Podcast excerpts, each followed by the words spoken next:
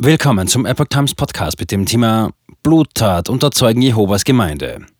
Schütze von Hamburg war ehemaliges Gemeindemitglied. Ein Artikel von Epoch Times vom 10. März 2023. Neue Details vom Blutbad in einer Hamburger Gemeinde der Zeugen Jehovas werden bekannt.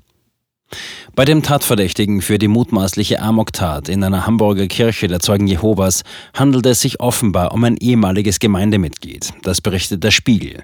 Demnach soll der Verdächtige zwischen 30 und 40 Jahre alt sein. Tatwaffe sei wohl eine Pistole gewesen. Unklar sei, ob sich die Waffe legal im Besitz des Mannes befand. Den Behörden sei er nicht als Extremist bekannt gewesen, schreibt das Nachrichtenmagazin. Die Behörden wollen am Freitagmittag weitere Details veröffentlichen. Die Tat hatte sich am Donnerstagabend gegen 21 Uhr im Stadtteil Großborstel im Norden der Hansestadt ereignet. Die Polizei geht von einem Amoklauf durch den Einzeltäter aus. Bei den Schüssen in einem Gebäude der Zeugen Jehovas in Hamburg sind nach aktuellem Stand acht Menschen tödlich verletzt worden.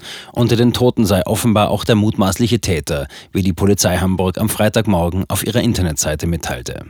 Zu der Anzahl an Verletzten gab es keine Angaben. Scholz und Faeser äußern nach Blutbad in Hamburg Betroffenheit. Nach den tödlichen Schüssen in einer Kirche der Zeugen Jehovas in Hamburg haben Bundeskanzler Olaf Scholz, SPD und Bundesinnenministerin Nancy Faeser, SPD, am Freitag ihre Betroffenheit geäußert. Scholz schrieb im Online-Dienst Twitter von einer schlimmen Nachricht aus Hamburg. Mehrere Mitglieder einer Jehova-Gemeinde sind gestern Abend einer brutalen Gewalttat zum Opfer gefallen. Meine Gedanken sind bei Ihnen und Ihren Angehörigen und bei den Sicherheitskräften, die einen schweren Einsatz hinter sich haben, erklärte Scholz. Faeser schrieb bei Twitter, sie sei erschüttert über die furchtbare Gewalt in einer Gemeinde der Zeugen Jehovas in Hamburg. Die Hintergründe werden mit Hochdruck ermittelt, fügte sie hinzu. Viele Details zu den tödlichen Schüssen bei der Gemeinde der Zeugen Jehovas in Hamburg sind noch unklar. Vor allem stellt sich die Frage nach dem Motiv für die Tat. Augenzeugin berichtet von vier Schussperioden. Um 21.15 Uhr bekommt die Hamburger Polizei mehrere Anrufe aus dem Stadtteil Altersdorf. Es seien Schüsse aus einem dreistöckigen Bürogebäude zu hören, in dem sich Zeugen Jehovas treffen. Eine Unterstützungseinheit für besondere Einsatzlagen ist zufällig in der Nähe und in wenigen Minuten am Tatort, wie Polizeisprecher Holger Wehren berichtet. Die Beamten dringen in das Gebäude ein und finden mehrere Menschen mit Schussverletzungen. Dann hören sie aus dem Obergeschoss einen Schuss. In einem Raum liegt ein lebloser Mann. Die Polizei geht davon aus, dass er der Täter ist. Wie viele Menschen er verletzt und getötet hat, kann Wehren auch Stunden später nicht sagen. Zitat, ich habe gegen 10 vor 9 mehrfach Schüsse vernommen.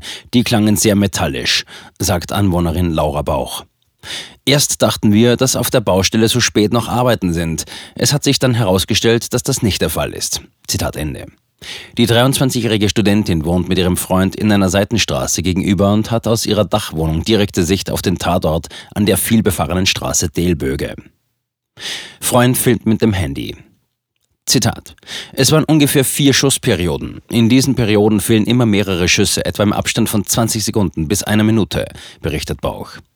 Von ihrem Fenster konnten sie eine Person sehen, die ganz hektisch vom Erdgeschoss ins erste Obergeschoss gelaufen sei. Zitat: Der Mann war dunkel gekleidet und schnell unterwegs, sagte Bauch. Ob er maskiert war, konnte sie nicht sehen. Ihr Freund hat das Geschehen mit dem Handy gefilmt. Es ist zu sehen, wie ein Polizeitransporter mit Blaulicht vor dem Gebäude steht, während auf der Straße noch Autos vorbeifahren. Schwer bewaffnete Beamte gehen zügig zum Eingang, öffnen die Tür. Sie stürmen die Treppe hoch ins Obergeschoss. Im mittleren Raum liegt wohl der mutmaßliche Schütze, wie Wehren sagt. Die Polizei geht davon aus, dass er sich selbst getötet hat. Die Beamten hätten keinen Schuss abgegeben. Hubschrauber und Rettungswagen. Am späten Abend ist die Umgebung weiträumig abgesperrt. Behelmte und schwer bewaffnete Polizisten stehen an den Kreuzungen. Über das Handy kommt ein laut piepender Warnhinweis. Zitat, amtliche Gefahrendurchsage der Behörde für Inneres, Polizei Hamburg, Großborstel heißt es. Meiden Sie den Gefahrenbereich, werden die Empfänger aufgefordert. Der Tatort liegt an der Grenze zu Großborstel. Die Anwohner sollen sich nicht ins Freie begeben. Noch mehrere Stunden nach der Tat knattert ein Polizeihubschrauber über dem Gebiet. Wehren gibt vorsichtig Entwarnung. Es gibt keine Hinweise auf einen flüchtigen Täter, sagt er mehrfach. Es sei allerdings möglich, dass die Hubschrauberbesatzung die Umgebung mit einer Wärmebildkamera absuche. Vor dem Gebäude stehen zahlreiche Polizeifahrzeuge und Rettungswagen. Auch der Großraumrettungswagen der Feuerwehr ist zu sehen. Die Verletzten seien aber bereits in Krankenhäuser gebracht worden, sagt Wehren. Die Ermittler der Mordkommission und der Staatsanwaltschaft können das Gebäude zunächst nicht betreten. Erst muss ein Entschärfer vom Landeskriminalamt nach möglicherweise gefährlichen Gegenständen durchsuchen, wie der Polizeisprecher erklärt. Spurensicherung. Die eigentliche Tatortarbeit kann erst nach Mitternacht beginnen. Das heißt Spuren sichern. Auch liegen offenbar noch mehrere Tote im Gebäude. Beamte schirmen den Eingang mit großen Tüchern ab, offenbar um das Geschehen vor den Blicken und Kameras der Pressevertreter auf der anderen Straßenseite abzuschirmen.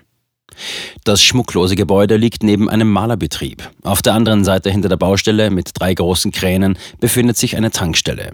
Erst mit einigem Abstand in der Seitenstraße gegenüber stehen moderne drei- bis vierstöckige Apartmentgebäude und gut gepflegte Altbauten in Klinkerbauweise. Anwohnerin Bauch berichtet, dass sich die Zeugen Jehovas laut Aushang immer donnerstags gegen 19 Uhr zu einem Gottesdienst versammelten. Das Publikum sei dabei ganz gemischt. Familien, ältere und jüngere Leute. Die Augenzeugin kann das dramatische Geschehen noch gar nicht fassen. Sie hat gesehen, wie Polizisten Verletzte an Händen und Füßen rausgetragen haben. Zitat, ich habe das immer noch nicht ganz realisiert. Also man rechnet ja am Donnerstagabend nicht damit, dass gegenüber Leute erschossen werden, sagt die 23-Jährige.